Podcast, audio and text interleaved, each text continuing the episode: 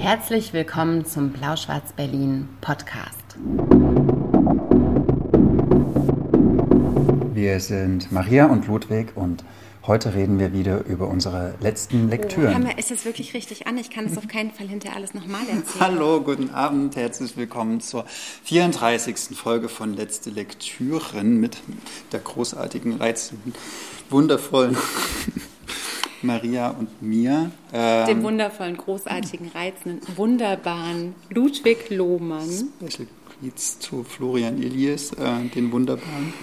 Der guckt, glaube ich, unseren Podcast nicht. Doch, der guckt. Ähm, Alle gucken unseren Podcast. Alle, die jetzt nicht bei Stefanie Gravier sind, liebe Grüße nach Hamburg. Ähm, die gerade im Gespräch ist mit Mona Lang, um das auch, mal kurz ja. zu erklären, wo wir auch jetzt wären, wenn wir hier nicht euch über neue Bücher und neuen Grauburgunder erzählen. Genau, eigentlich ist es der Grauburgunder, den wir immer trinken, aber manchmal ähm, ist ja das altbewährte das Gute. Äh, Muschelkalk. Man, man, sieht das von außen nicht, aber von innen ist es heute ein bisschen anders als sonst, weil wir, das ist jetzt so die erste Folge, die wir gemeinsam äh, erleben, zelebrieren, äh, ja. in der wir keine Kolleginnen mehr und KollegInnen in unserem Hauptjob sind, sondern wir sind jetzt nur noch blau-schwarz verwandt miteinander. Aber ich finde, so eine Firma miteinander zu gründen, wiegt, wiegt unendlich ja. viel schwerer. Und diese Werke in China und in Brasilien zu leiten, es ist wirklich nicht so einfach mit dieser Firma. Aber Hört es ist Ludwig schon, mal nicht so viel zu, äh, wenn der so Exkurse macht. Genau, das ist schon eine andere Art von jetzt miteinander umgehen. Ja, das müssen wir auch mit, ein bisschen miteinander lernen jetzt. Ja, ne? also was spannend ist, ist, dass man sich richtig verabreden muss, um sich zu treffen und um miteinander hm. zu sprechen. Das passiert eben nicht mehr automatisch. Das ist eine ganz wichtige Lektion gerade für uns. Mhm. Aber es ist manchmal auch schön, weil wir nicht so viel alt. Es ist wie, wenn man so einen Haushalt geteilt hat und dann ist man aber nur noch verliebt und nicht mehr, man wohnt dann nicht mehr zusammen und man muss genau, dann nicht mehr über das dreckige Geschirr streiten, ja. sondern man trifft sich dann nur noch genau. so für. Wir haben so diese ganzen banalen Alltagssachen nicht mehr, sondern nur noch wirklich die, die Champagner-Momente so. Cheers. Ludwig Lohmann und mein Leben und Champagner-Momente. Voll gut. Das finde ich auch. Schön, dass ihr dabei hm. bleibt und diese ganzen Veränderungen so mitbekommt. Das finde ich auch eine, eine schöne Erfahrung, wie das so ist, wenn Leute, die einen schon lange begleiten, wie die so darauf reagieren und wie die so mitgehen. Das ist schon auch ja. cool für uns. Ohne unser Arbeiten hier im Ocelot wäre das ja auch dieser Podcast ist nicht entstanden. Mhm. Also wir kannten uns ja vorher nicht. Deswegen, das ist unvorstellbar. Äh, guckt, was ihr für coole ArbeitskollegInnen um euch herum habt. Man kann da die größten Schätze entdecken. Ähm, es ist aber noch was anderes heute, nämlich heute ist es sozusagen die letzte Folge, die diesen Zusatz hat, letzte Lektüre, neue Texte, ähm, weil wir in der nächsten Folge ähm, wieder unsere, unser Weihnachtswahnsinn-Special mhm alles, was wir in den anderen elf Folgen des Jahres nicht geschafft haben zu besprechen, in einer Folge besprechen wollen. Das heißt, weißt du, legen wir uns auf eine Zahl fest? Oder? Ja, jeder 30 Bücher. Sagen wir 30? Haben wir ja, gesagt. Okay. Also letztes Jahr haben wir 30 gesagt. Machen wir dieses Jahr wieder. Äh, machen wir dieses Jahr wieder. Also 30 Bücher, die wir jetzt nicht in den letzten elf Folgen besprochen haben, die wir aber trotzdem in diesem Jahr bemerkenswert fanden. Oder auch verreißenswert manchmal so. Mhm. Weil, ganz ehrlich, ich habe ja, wenn ich es mir so überlegt habe, welches Buch ich so auswähle, und dann war manchmal ein Debüt dabei, auch so deutschsprachige Autorin, ähm, und das fand ich nur so mittelgut. Dann habe ich so gedacht, hm. will ich das jetzt eigentlich so, wenn das jetzt das erste Mal ist, dass eine Autorin oder ein Autor so auftritt auf dem Markt, was ich immer erstmal bemerkenswert finde und mutig, ähm, will ich dann da sagen, nee, das und das hat vielleicht mhm. nicht so hm. gut geklappt. Also, da will ich auch nicht immer so Steine in den Weg schmeißen. Deswegen habe ich oft überlegt, nee, dann bespreche ich es lieber nicht. Ging dir das auch so? Nee. also ich glaube, ich hatte den Fall nicht so oft. Okay. Also wenn es so... Ich, ich glaube, ich verreise auch weniger als du. Ich glaube, ich verreise auch nicht so gerne. Ich breche die Bücher, wenn ich sie verreißenswert finde, dann quäle ich mich, glaube ich, nicht durch. Ah, okay. Ich breche die dann vielleicht eher ab und deswegen komme mhm. ich gar nicht zu diesem Punkt, eine fundierte Kritik machen zu wollen, weil ich so von meinem ganzen Sein so eine Empfehlerin bin. Und wenn ich merke, ich mhm. kann ein Buch nicht empfehlen, weil es mich so ärgert oder weil ich es gibt ein Buch, naja, das kann ich jetzt nicht sagen. Wollen wir das Thema wechseln? Nee, äh, äh, ähm, ich finde halt nämlich schon manchmal, da merkt man, okay, irgendwas funktioniert nicht an dem Text, hm. irgendwas stimmt ja nicht. So wie bei, wir haben uns immer so wunderschön über Jana, Jana Gehara und, und ein wenig Leben gestritten. Ich weiß nicht, wovon er spricht. Äh, ich weiß überhaupt nicht, wovon Was uns beinahe die Freundschaft gekostet hat. Ui, was uns die, die, Freundschaft auch noch kosten wird, weil wir wissen ja alle, dass im Januar ein neues Buch von Hanya Yanagihara okay, ich erscheint. einfach nicht lesen, dir zu lieben. In der äh, Übersetzung von Stefan Kleiner, 900 Seiten dick. Und ich weiß, was ich nach Weihnachten lesen ja, werde. aber da war es halt spannend rauszufinden beim Lesen, oder für mich beim Lesen rauszufinden, was, was eigentlich genau das ist, was nicht klappt, meiner Meinung nach. Ja, also aber das war ja was anderes, weil es ja Geschmackssache war, finde ich. Also das Buch funktioniert in manchen Punkten für Leute oh, und in manchen oh. eben nicht. Oh, aber was du ja meinst, ist, dass du Debütantinnen handwerkliche mhm. Fehler nicht öffentlich nachweisen willst, weil ja. du findest, sie sind noch am Anfang ihrer Karriere mhm. oder sie sind noch so zartes Pflänzchen und du willst quasi nicht mit der Sense einmal rübergehen, mhm. was ja nochmal auch eine ja. sehr verantwortungsvolle, ehrenhafte Genau, also so ein Ransmeier oder ein Bodo Strauß oder ein Bodo Kirchhoff oder einen anderen Bodo. äh, Ganzen Bodos. die würde ich äh, mit, mit, mit Lust und Freude verreisen. Weil man an Ransmeier auch nicht so viel verreisen kann zum Beispiel. I don't know, aber ja, hm. das ist halt was anderes, weil das tut den nicht so weh. Ja, das stimmt. Aber das werden wir jetzt alles in der Dezemberfolge machen. Und mal kurz wieder, wir sind heute eh schon zu spät. Wir haben viel zu spät angefangen. Entschuldigt bitte, wir mussten uns noch so freuen, uns wiederzusehen. Aber ähm, wir werden das alles nachholen am 16. Dezember. Ist, ist die das Weihnachtsfolge. Die Folge? Das wird ah. Folge 35 des Blau-Schwarz-Berlin-Podcasts, der übrigens letzte Lektüren heißt. Ich wollte das einmal ganz kurz. So viele Leute sagen, ihr habt einen Podcast, der heißt Blau-Schwarz-Berlin. Ja, und ich dann so, äh, wir das falsch. Sagen wir vielleicht nicht richtig. Unser Podcast heißt Letzte mhm. Lektüren und unsere Firma heißt Blau-Schwarz-Berlin. So nach 35, fast 35 Folgen können wir das vielleicht auch nochmal betonen. Falls sich jemand mit Markenbildung auskennt, könnte uns mal melden. Genau, äh, äh, könnte uns gerne mal was anbieten. Mhm. Was äh, sich nie ändert, genau, am 16. Dezember werden wir dann jeweils 30 Bücher in einer Minute im Ping-Pong besprechen, mhm. wie das auch letztes Jahr schon sehr, sehr lustig Spaß war. Gemacht, ja. So, aber was sich nie ändert, ist, dass wir mit Lyrik beginnen. Das war jetzt eine schon Überleitung. Nach sieben Minuten schon. Ja, ja. Voll schnell. Ähm, ich möchte, weil wir im, im Wechsel ja, lila Lyrik. da hast du recht. Es ist lila Lyrik. Ähm, hm. Wirklich anfangen ähm, mit Lyrik und wir machen das ja immer im Wechsel und dieses Mal bin ich dran. Und ich möchte euch aus dem Aki Verlag, das ist ein neu gegründeter Verlag, der jetzt sein erstes Programm verlegt hat, ähm, im Hause von Kamper an Katrin Dörig, kümmert sich dort ums Programm und ich bewundere die sehr und finde, die ist ganz toll und klug und umtriebig. Und die hat ähm, fünf Bücher im ersten Programm und der Lyrikband von Dori Varga ist einer davon. Übersetzt aus dem Englischen wurde er von Ivna Jic. Ich glaube, man sagt Jic, aber äh, es ist so ein Z mit so einem, mit so einem mhm. Häkchen drüber. Ähm, und ähm, das sind so sehr, sehr ehrliche, rohe, unkomplizierte, sehr, sehr körperliche Gedichte, finde ich die so am allerbesten so am Stück zu lesen sind. Also am besten nimmt man sich so eine Decke und irgendwas Gutes zu trinken und legt sich aufs Sofa und liest diesen Gedichtband einen ganzen Sonntag lang und denkt über sein Leben nach und ähm, über seinen Körper und die Erfahrungen, die er gemacht hat. Ist ein zweisprachiger Gedichtband, wie sich das gehört. Hat die die auf Englisch geschrieben? Ja, die hat sie auf Englisch okay. geschrieben. Also oh, sie ist, ähm, glaube ich, gebürtig oder, oder von der Herkunft her kroatisch, äh, Dori hm. Vaga. Aber sie, ähm, genau, lebt irgendwie, ich weiß gar nicht, wo sie lebt, irgendwie zwischen Europa und den Staaten und ist sehr umtriebig und hat ein, ähm, so eine Art Empowerment-Community namens Heroine Journal, also Heldinnen Journal ähm, gegründet, dem ganz viele ganz großartige Frauen angehören und ganz viel Kunst und ähm, Unterstützenswertes irgendwie da mhm. teilen. Und jetzt gibt es eben diesen Gedichtband. Und ich lese euch mal ein Gedicht auf Englisch vor, weil ich finde, dass es ganz großartig funktioniert. Und ähm, dann direkt die Übersetzung. Oder? Ja, willst du dann die Übersetzung lesen vielleicht? Das, das hätte man einstudieren, aber hm, ich kann es versuchen, wenn du willst. Das könnten wir doch mal so machen, weil ich will ehrlich gesagt hier noch was auf Deutsch lesen und dann ist es vielleicht ganz schön. Ich lese mal auf Englisch. Es heißt, es ist der, es ist quasi der titelgebende, das titelgebende Gedicht. Also auf Deutsch heißt der Gedichtband Erden. Genau, das können wir auch machen. Ähm, Im Englischen heißt äh, der Gedichtband Watching with Closed Eyes, was ich irgendwie auch sehr schön finde. Aber nach diesem Gedicht, was ich jetzt lese, hat der Aki Verlag quasi diesen Gedichtband genannt. Ähm, Earthing. Erden. Meet strangers. Finde Fremde. Call them experiences. Nenne sie Erfahrungen. Make friends. Mache Freunde. Call them mirrors. Nenne sie Spiegel. Entangle lovers. Umschlinge Liebhaber. Call them. Nenne sie. Call in soulmates. Rufe Seelenverwandte. Call them awareness. Nenne sie Aufmerksamkeit. Embrace enemies. Umarme Feinde. Call them lessons. Nenne sie Lehre. Invite teachers. Lade Erfahrene ein. Call them medicine. Nenne sie Medizin.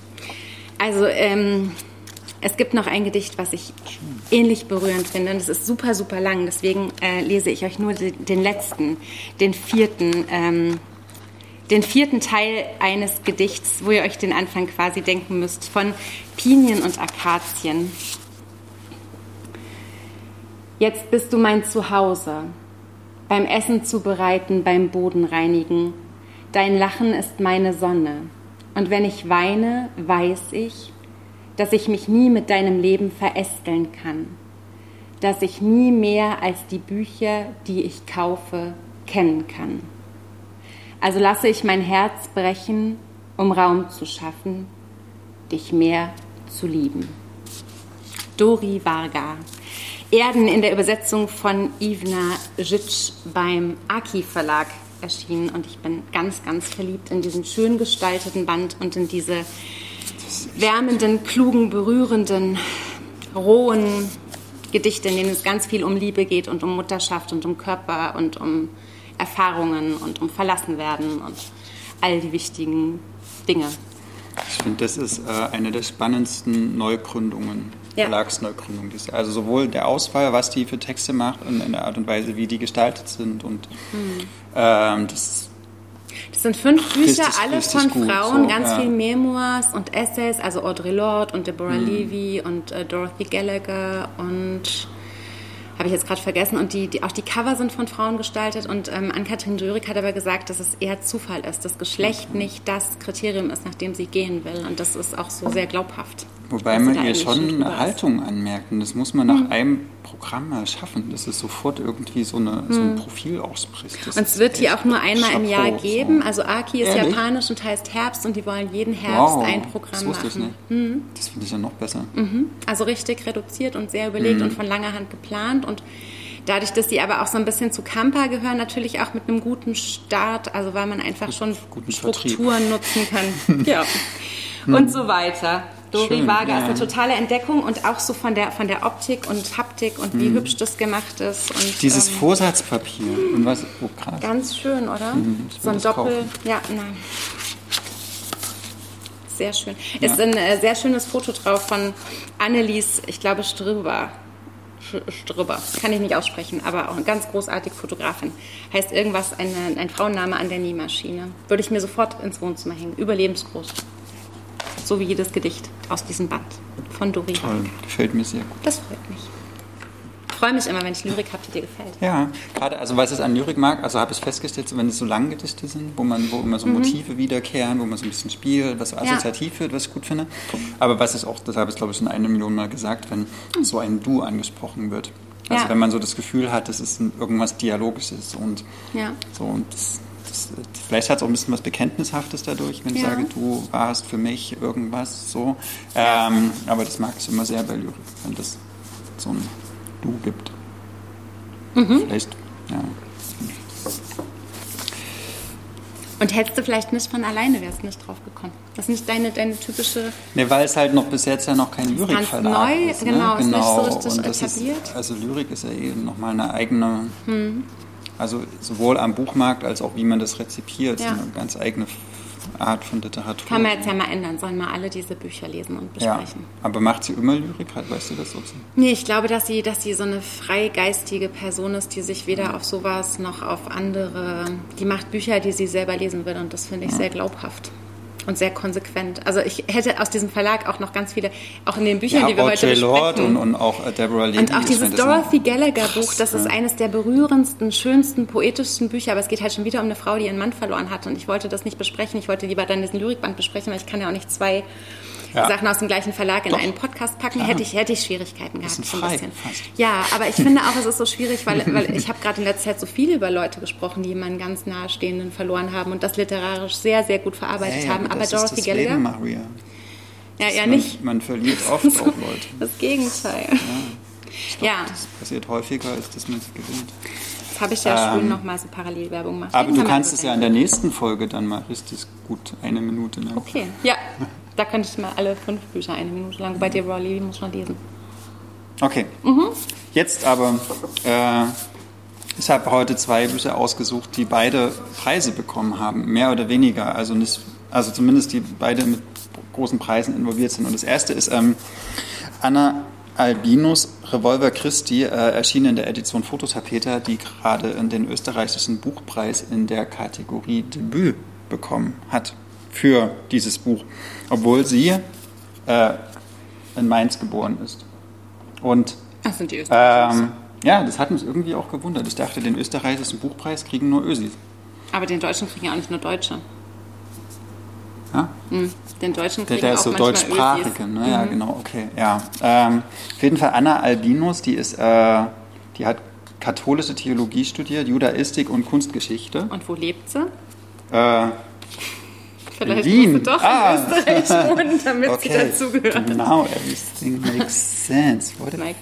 Okay, also auf jeden Fall, dass sie ein Theologiestudium hat und auch ein Kunstgeschichtsstudium oder das so beides äh, studiert hat, ähm, das äh, ist, glaube ich, sehr wesentlich für dieses Buch. Und zwar Revolver Christi ist eine Novelle. Novelle heißt ja, ich glaube, Goethe hat es gesagt, ne? äh, eine unerhörte Begebenheit wird erzählt. Und die unerhörte Begebenheit sagt eigentlich schon der Titel, ne? Revolver Christi. So. Also es geht um eine Reliquie, es geht um den Revolver von Christi, den er damals hatte, um, also vor 2000 Jahren hatte er so ein, wirklich so mit so einem Trommeldingsi und einem Holzgriff und also das, was eigentlich, weiß gar nicht, wer es erfunden hat, Colt, James Colt hat es, glaube ich, erfunden, wurde. Äh, ähm, im Mitte 19. Jahrhundert eigentlich. Oder, Mm. wie wir es aus- aus Western genau, kennen. Ja, so, ding, ding, ding.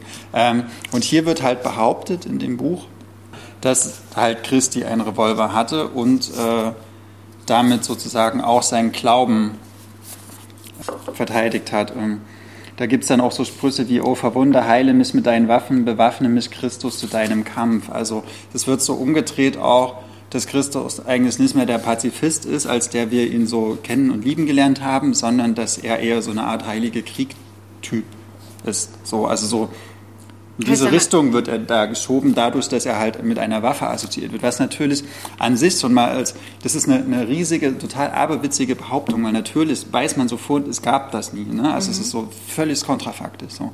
Ähm, aber man gewöhnt sich dann trotzdem relativ. Stellt es nicht mehr in Frage. Ja, genau, man gewöhnt sich dann relativ schnell daran, dass es, dass es von vornherein äh, Fantasy ist. So. Und dann gibt es halt diese Reliquie und was macht man mit Reliquien? Die stellt man halt irgendwo aus. Dann gibt es wie so eine Art Glaskasten Ball, oder Genau, so ein Wallfahrtsort oder sowas. Dann gibt es ganz viele Pilger, die glauben das und um, um, um sowas geht es auch. Also das äh, in einem Ort, in einer Kirche wird dieser, dieser Revolver Christi ausgestellt. Einmal setzt es ein, ungefähr um 1900 noch was.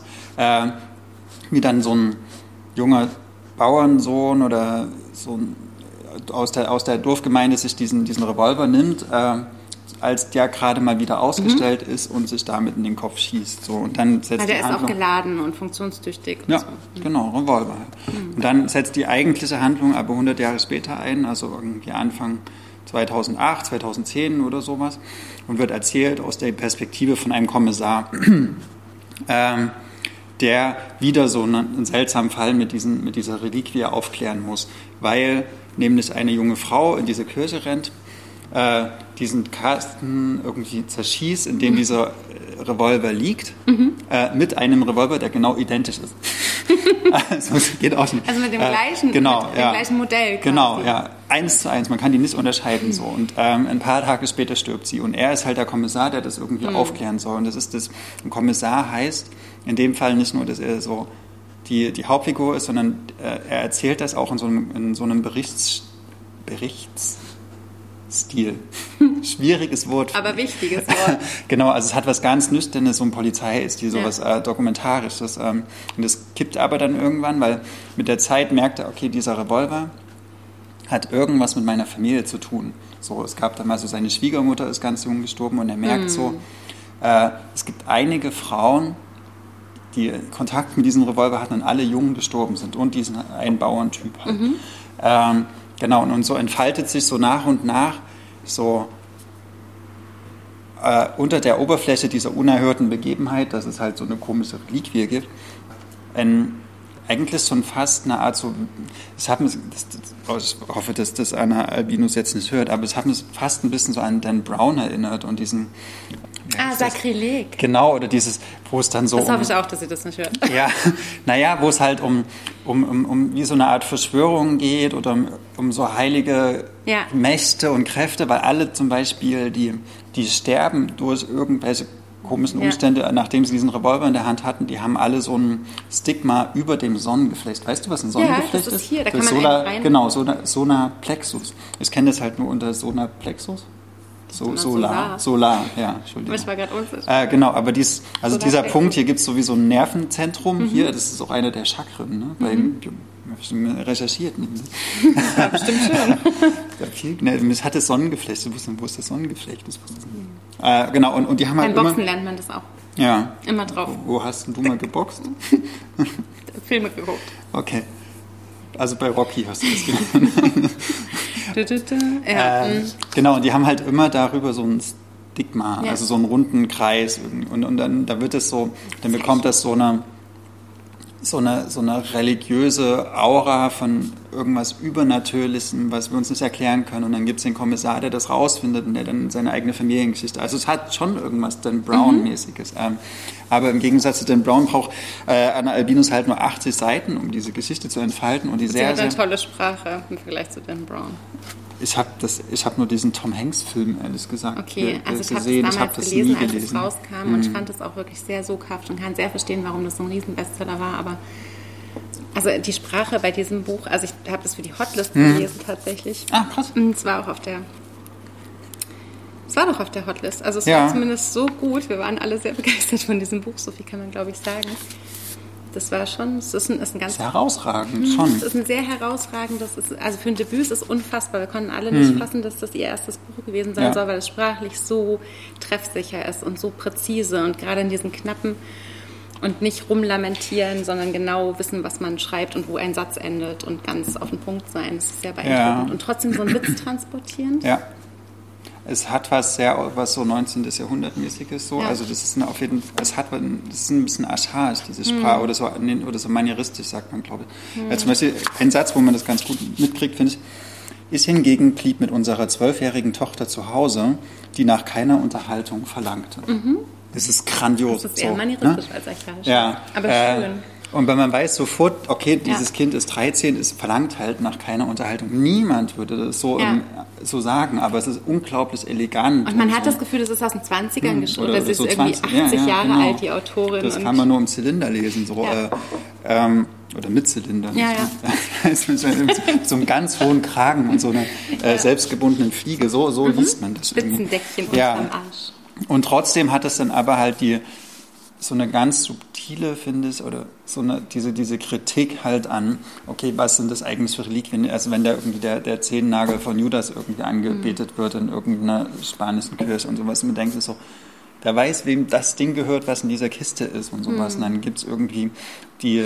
Und dann äh, aber auch so diese philosophische Überlegung, ist es dann schlecht, wenn es Leute gibt, die daran glauben, dass ihnen dieser Zehennagel mhm. helfen wird?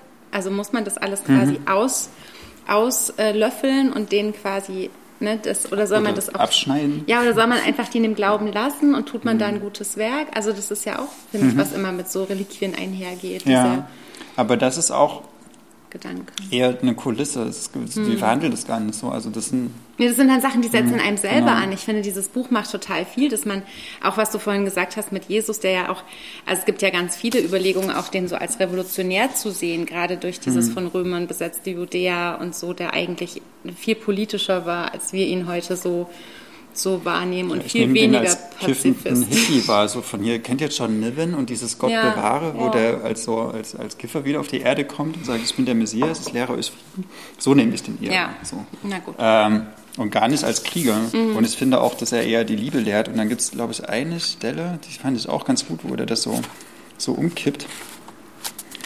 Seiner Meinung nach stelle der Revolver Christi aber noch etwas anderes dar, das den Menschen aus eigener Erfahrung einleuchte. Unmittelbar getroffen zu werden, sagt er, die meisten kennen das von der Liebe. Also, dass, die, Hm, dass dass der das Revolver wie Revolver so die eine Art Metapher ist, die, die einen sozusagen so ist halt auch das ins Herz, Coole, ne? so, dass, ne? dass, dass, dass diese Novelle dann doch vieles so mit doppeltem Boden Ja. hinkriegt. Auf so Und das ist, Seiten. glaube ich, die Kunst auch, dass es ein, auf dieser Kürze eine unglaubliche Tiefe erzeugt. Hm.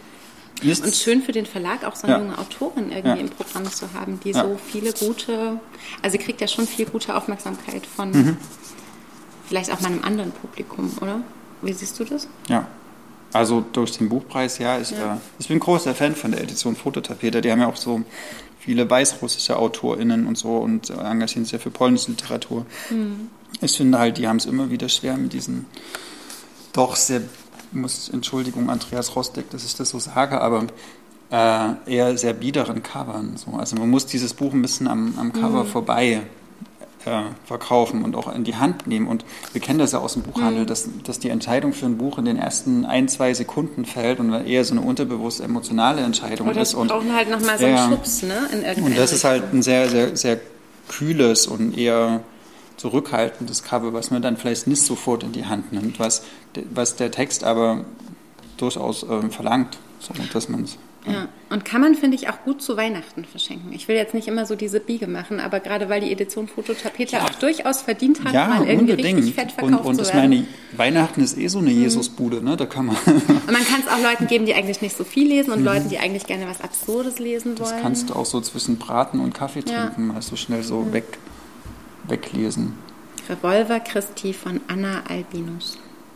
Auch so ein Gutes Name, ne? Als wäre sie irgendwie aus dem letzten Jahrhundert. Ja, bestimmt auch äh, katholisch-akademische Eltern würde ich ihr jetzt mal. Ne, wobei die nennen ihre, glaub, ihre das Töchter nicht Anna, aber die heißen vielleicht Albinus. Ja, könnte aber schon Das sind diese. Fotos. Ähm, für alle, die uns aus Berlin zuhören, am 1.12., sein, wenn das falls es noch stattfindet, in der Buchhandlung Montag liest Anna Albinus aus Revolver Christi. So, Wenn das so sein wird. 1.12. Buchhandlung Montag. Habt ihr. Nee, Entschuldigung. Alles zurückspulen. Äh, In der, in der Buchhandlung, Buchhandlung Tucholsky. Entschuldigung. Die hätte aber auch bei Hundhammer Stein gelesen und die haben es, glaube ich, auch Ja. Vielleicht ist es. Ja, das, äh, es wird ja gerade sehr viel abgesagt von diesen ganzen Lesungen. Es ist gerade ein Ja. Leid, ein Ein Leid. Leid, ein Leid. Lesung Leid. Komm, ich schenke dir noch ein Stück Wein Ja, ein. so ein halbes Gläschen würde ich noch nehmen. Was hast du denn jetzt ausgepackt? Ich habe jetzt was ausgepackt, ähm, was ich genommen habe, weil ich gerade so viel gefragt werde nach ähm, Büchern, die einem so durch den Winter helfen und diese dunkle Zeit, die so vor uns liegt und werde so viel gefragt nach, oh, es ist gerade alles so schwierig und hast du mal irgendwas?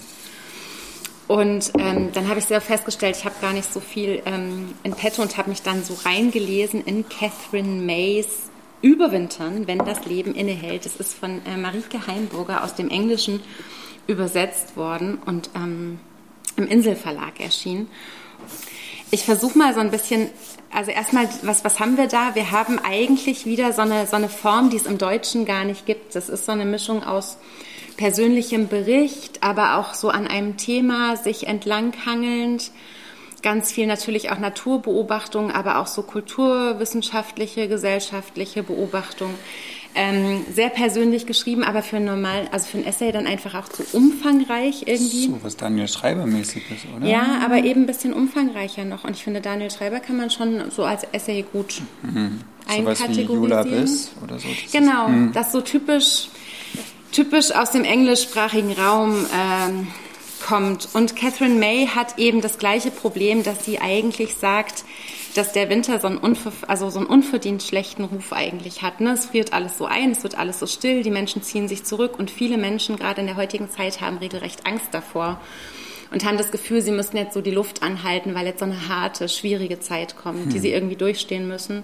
Und so eine karge Zeit und so eine Zeit der, der Not und des sozialen Mangels, also eher so im Sinne von sozialen Kontakten. Und das ist ja jetzt auch so doppelt und dreifach äh, präsent, gerade auch durch die politische Situation und die pandemische Situation gerade. Und dass sich eben viele Menschen eben noch viel mehr als nur jetzt, weil Winter wird und die Tage eben kürzer und es eben viel Dunkelheit gibt und viele Sachen nicht mehr möglich sind, einfach durch diese Pandemie so zurückgeworfen fühlen auf sich.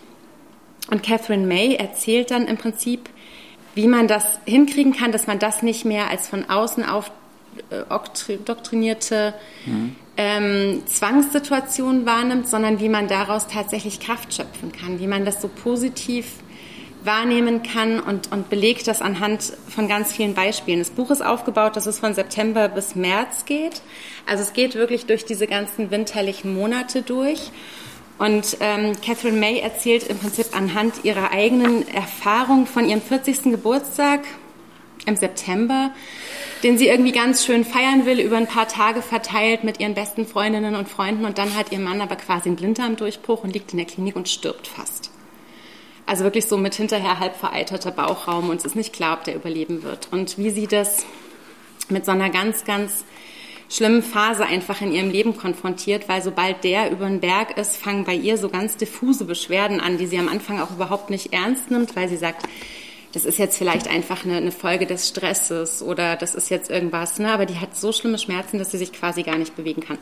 Und anhand dieser persönlichen Grenzerfahrung, also die, die ist Dozentin an der Uni, die, die kann nicht mehr aus dem Haus gehen, die sagt ihren Job ab, die zieht sich komplett zurück und erlebt quasi auch so einen inneren Winter. Und sie sagt, das machen halt ganz viele von uns und zwar in ganz unterschiedlichen Situationen, weil sie einen Menschen verlieren oder weil sie ein Kind bekommen. Das ist auch was, was eigentlich so einen inneren Winter auslösen kann, ja, mhm. weil das einfach so ein einschneidendes Erlebnis ist, dass man damit überhaupt nicht zurechtkommt.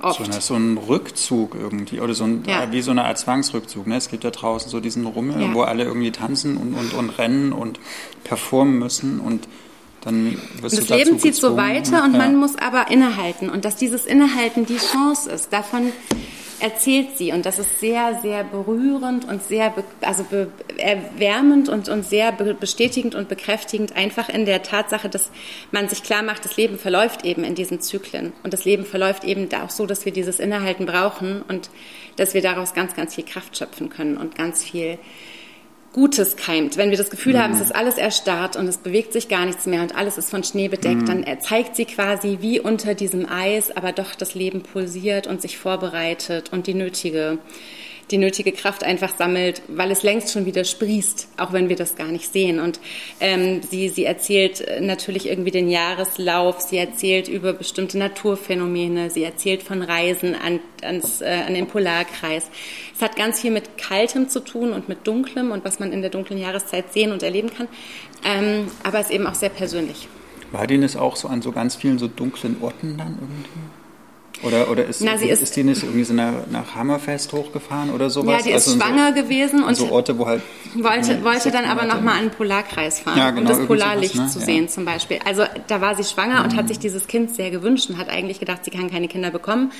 War dann irgendwie schwanger und was macht sie dann als allererstes? Fährt irgendwie diese angetretene Reise, die sie vor, vor Monaten schon geplant hatte und fährt da an den Polarkreis und ist eigentlich in dieser Sache überhaupt nicht in der Lage, das alles zu sehen oder, oder wahrzunehmen und erkennt aber auch, warum sie das so macht und, und, und ordnet das so ein und beobachtet dann schon, ähm, was das auch mit ihr macht, sowas zu sehen. Und ähm, ja, die reist, die ist ganz viel gereist und erzählt darüber und erzählt aber auch darüber, wie sie das mit dem Kind völlig aus der Bahn geworfen hat, als es dann da war und wie sie sich in eine üble, also nicht eine üble, aber eine ganz krasse akademische Karriere gestürzt hat, weil es eigentlich das Einzige war, was sie in der Hand hatte, weil dieses Kind hat sie nicht im Griff gehabt. Das hat mhm. so anders funktioniert, als sie dachte, dass sie damit so überfordert war, dass sie sich in so eine Karriere gestürzt hat und dann abends um neun nochmal den Laptop aufgeklappt hat und gearbeitet hat bis um eins. Und das sind so Phänomene, die ich total gut nachvollziehen kann und das ich irgendwie ist auch aus meinem Umfeld ganz viel. So. Also es gibt so viele, ja. die abends um neun, wenn die Kids schlafen, nochmal drei Stunden arbeiten. Und wenn sie dann halt sagt, das habe ich mhm. gemacht, ich habe das auch deswegen deswegen so forciert, weil ich unbedingt irgendwas im Griff haben wollte. Und ich mhm. habe dieses Kind einfach, das, das hat einfach mein Leben so, so gesprengt, das hat das so überborden lassen, dass ich das nicht mehr, also gar nicht negativ im Griff haben, aber es sind ja so Erlebnisse, die so groß sind, dass wir die im eigenen mhm. Leben nicht mehr nicht mehr so einfach wegverarbeiten. Und wir haben dann halt verlernt, auch uns die Zeit zu nehmen und zu sagen, hey, Moment mal, wir sind gerade in einer, in einer Extremsituation. Mhm wir nehmen uns jetzt mal raus, wir nehmen jetzt mal ein Jahr uns raus und legen auch die Ansprüche mal ganz niedrig an das, was wir leisten müssen. Und mhm. eigentlich ermutigt sie so ein bisschen, diese, diese Auszeiten zu nehmen und die Auszeiten als Chance zu betrachten und nicht dieses, was wir verpassen zu sehen und das, wie wir nicht funktionieren vielleicht, sondern zu gucken, dass wir in dieser, in dieser ergebnisorientierten Leistungsgesellschaft uns trotzdem hören ja, in unseren Bedürfnissen. Das, das Problem ist auch, unter das, Entschuldigung, dass nee. ich das ein bisschen vorziehe, Sag aber ruhig. ich habe äh, zur Verteidigung der Traurigkeit gelesen. Mhm. Das ist so mein Absacker heute, den, der sagt vielleicht dann noch ein paar Sätze mehr dazu. Aber da geht es genau auch um da, darum, dass wir nehmen das wie so eine Art, wir leben in einer spätkapitalistischen Gesellschaft, wo es halt immer um Performance geht, wo es immer darum ja. geht, dass man halt mitrennt. Auch vielleicht geht es auch um Licht, um darum, dass wir alle vor irgendeinem so Ringlicht sitzen und ja. uns äh, auf Instagram performen in der Zeit, wo Lockdown ist, so, ja. ähm, damit wir irgendwie suggerieren, dass wir weiter teilnehmen. Also es ist ja einfach total schlecht beleumundet in dieser, in dieser ähm, in, in, diesen, in dieser rennenden Gesellschaft, sage ich mal, ähm, stillzustehen. So, also man, das ist nicht prestigeträchtig zu sagen, ich nehme gerade nicht teil. Ja. So, außer man macht es vielleicht auf irgendeinem Yoga-Retreat eine ganz bestimmte ähm, abgegrenzte Zeit, dass man sagt, das sind jetzt hm. zehn Tage oder sowas, aber zu sagen, ich weiß nicht, wie lange diese Phase geht, in ja. der ich jetzt nicht teilnehme, also das ist auch, glaube ich, ein ganz großer, eine ganz große Quelle auch für Depressionen und dafür, dass man sich so für Minderwertigkeitskomplexe und äh, dass man sich selbst eigentlich nicht mehr zugehörig fühlt. So. Absolut. Und was ich halt aber auch so schön finde, ist, dieses Buch ist für so viele Leute geeignet, weil einfach Catherine May sagt, es ist schon im Winter so, es ist schon im Verlauf eines Jahres so, dass wir nicht konsequent durchperformen können. Oder wenn wir das mhm. tun, dann hat das einen Preis. Und wir sind eben da in vielen Dingen auch noch anders angelegt. Und dieses ganze künstliche Licht, was wir natürlich auch in Städten haben und so weiter, was uns, was wir dann auch noch künstlich uns in die Wohnungen holen und so weiter und so fort, was aber eigentlich müssten wir einen ganz anderen Schlafrhythmus haben. Und es ist mega spannend. Und was ich noch so abschließend sagen möchte, ist, ich habe ja auch den Salzpfad von Raynor Wynn gelesen, was in so eine ähnliche Situation geht, also Krise und dann erzählen darüber anhand auch von so Naturereignissen.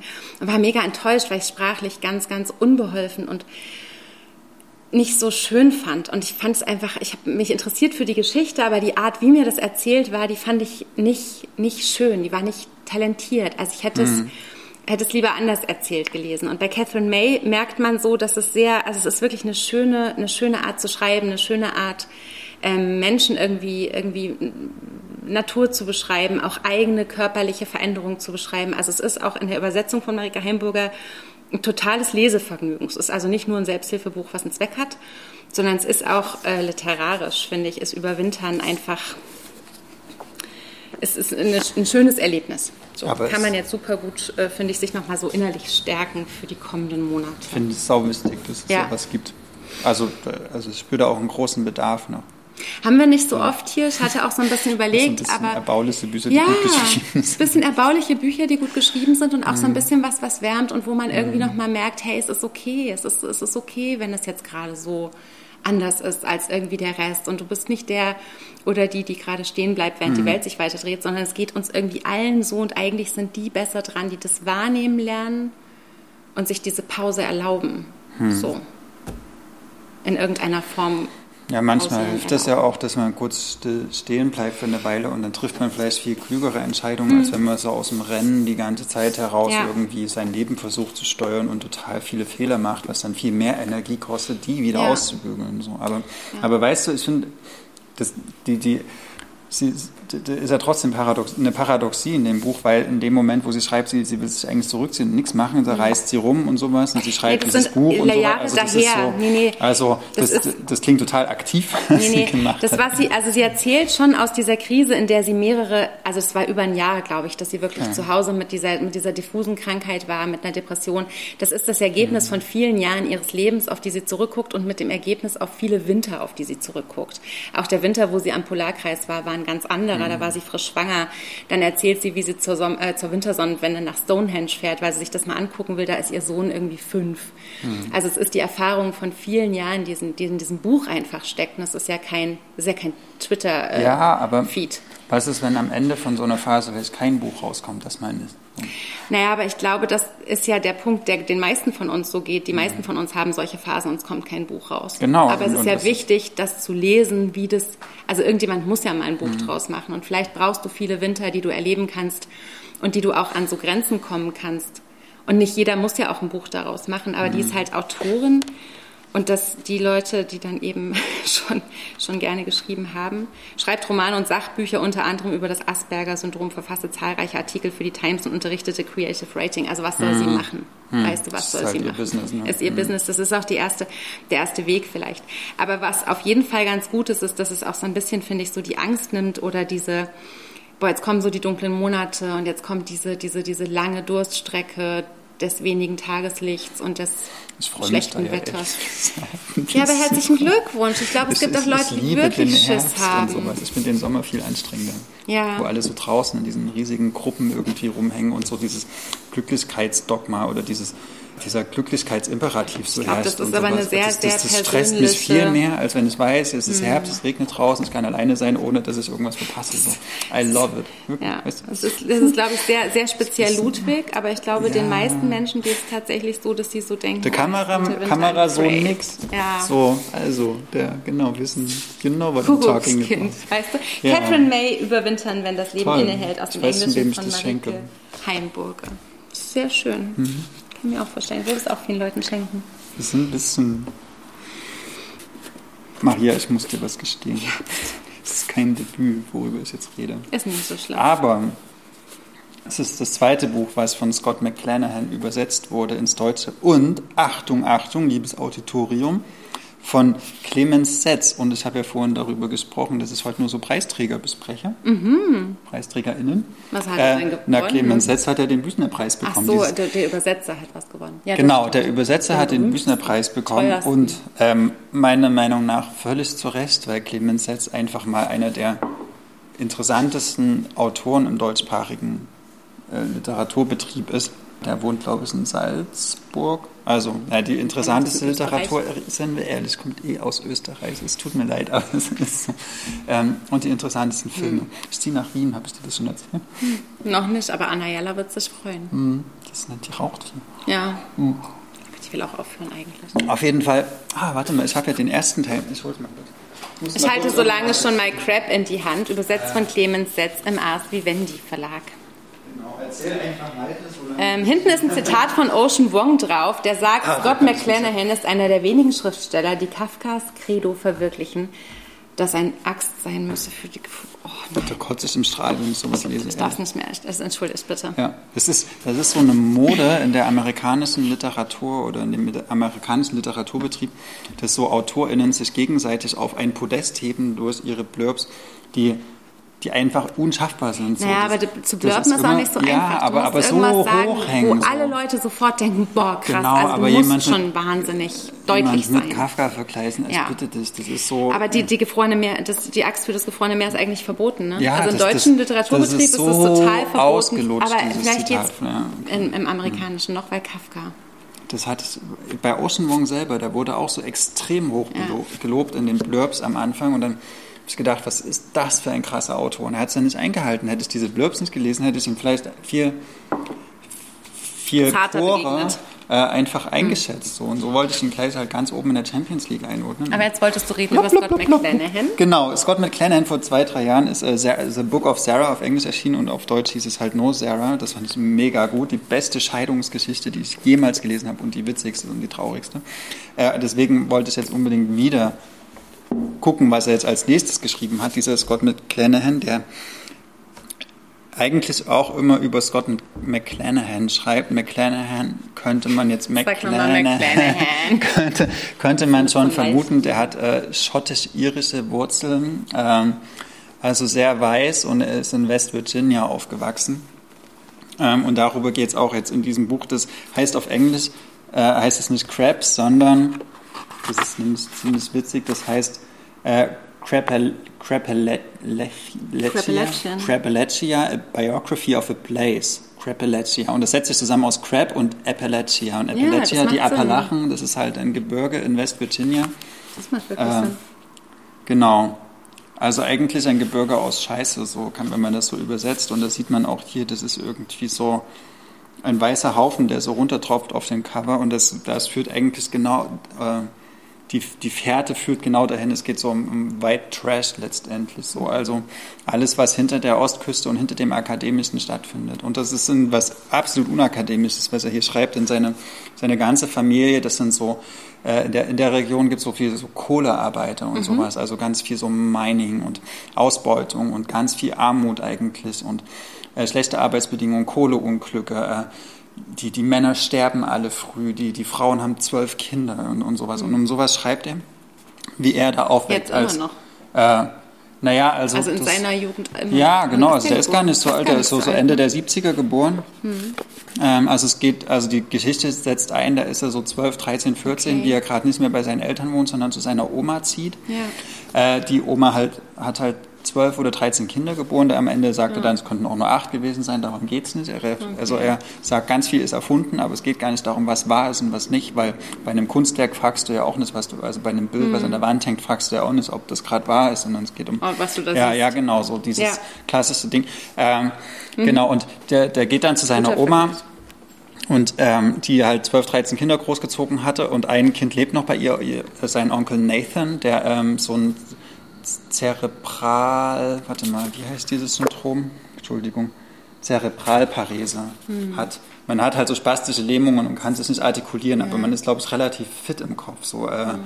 Genau, das hat er, also er ist nicht alleine lebensfähig und, und die genau. Und Mutter pflegt ihn quasi noch. Genau, ja, und er ist aber schon 40, über 40. Und hm. er zieht ja halt so zu dieser Oma und beobachtet eigentlich sein Umfeld. Die meisten, also vier oder fünf seiner Onkels und Tanten haben sich umgebracht. Mhm. Also Suizid ist ein ganz, ganz großes Thema und er guckt halt, er entwickelt dann ein ganz, ganz liebevolles Verhältnis zu diesem Onkel. So. Und, mhm. und der Onkel verliebt sich dann in so eine Tagespflege, die dann immer kommt und dann merkt die Mutter, oh Gott, hm. äh, der, der, mein Sohn steht auf diese, diese Krankenschwester da.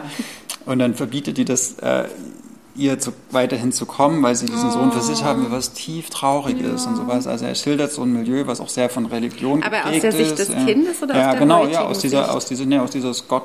Ja, okay, das kann. Oh, also das ist eine gute Frage. Irgendwie ist es irgendwas so dazwischen. Über, ja, also er erzählt schon in so einer. Also es ist nicht so ein äh, super intelligentes Kind, wie du es ja sonst nee, auch manchmal nee, gerne Nee, es ist nicht super intelligent, aber. Mh. Es geht so ganz viel um die Geschichten, die ja, die ja auch, die, die da so erzählt werden in diesen mhm. Hütten, die dann auch irgendwie so wie selbst gebaut sind aus irgendwelchen, mhm. fast schon Müll, kann man sagen. Ähm, wo aber trotzdem eine ganz große Emotionalität stattfindet und auch eine, mhm. diese Nähe zu diesem, zu diesem äh, zu diesem Onkel, aber dann auch so super also absurde schön, Geschichten. gerade gar nicht, ob du die Hütten aus Müll gebaut hast oder ob die Geschichten aus Müll gebaut sind. Es wäre beides gegangen. Ja, so. genau, es geht auch eigentlich. Und dann, dann mhm. will die Oma sparen und dann hat sie so ein Sonderangebot und kauft sich schon mal ihren eigenen Grabstein und da steht dann halt so drin irgendwie, mhm. äh, ja, ihr Name und das Geburtsdatum und das Sterbedatum und, und dann besucht sie ihr eigenes Grab immer und guckt, na, da werde ich eines Tages sein. Und dann gibt es so mhm. eine Stelle, die lese ich kurz vor, weil die Das sozusagen, die, das sagt halt, was das Thema des Buches ist. Und das geht so. Das Thema dieses Buches ist ein Geräusch. Es geht so.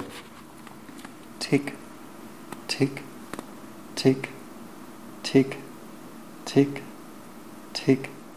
Du hörst es jetzt ebenfalls. Einer, des, einer der traurigsten Geräusche der Welt.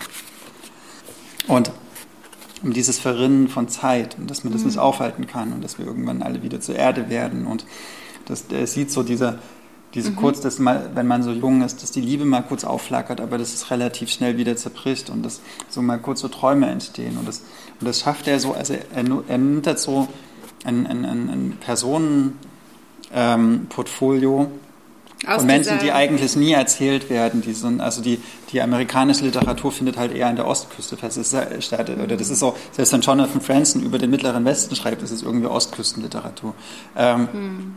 Und hier wird wirklich von Leuten erzählt, die, die so lost sind und die auch so vergessen und in, der, die auch Krimis nie, genau. gibt es manchmal. Ja. Also so in, in, in Pollocks äh, Krimis, aber das ist dann wieder so furchtbar. Ne? Du kannst dich genau. damit gar nicht identifizieren, weil es so schlimme Leute sind, die irgendwie auch mhm. alle irgendwie ihre Kinder, Kinder misshandeln. Ja, gab es auch hier bei Hillbilly Elegy und sowas in diesem Sachbuch. Ne? Also es ist auf jeden Fall. Und auch prädestinierte ja. Trump-Wähler irgendwie, ja. würde ich sagen. Aber er bringt da eine, eine Art von so eine Liebenswürdigkeit rein, die aber dann auch total bitter ist, total komisch zum Teil. Erzählt er sein, sein also es ist schon seine eigene Geschichte. Ja. Wie weit erzählt er die?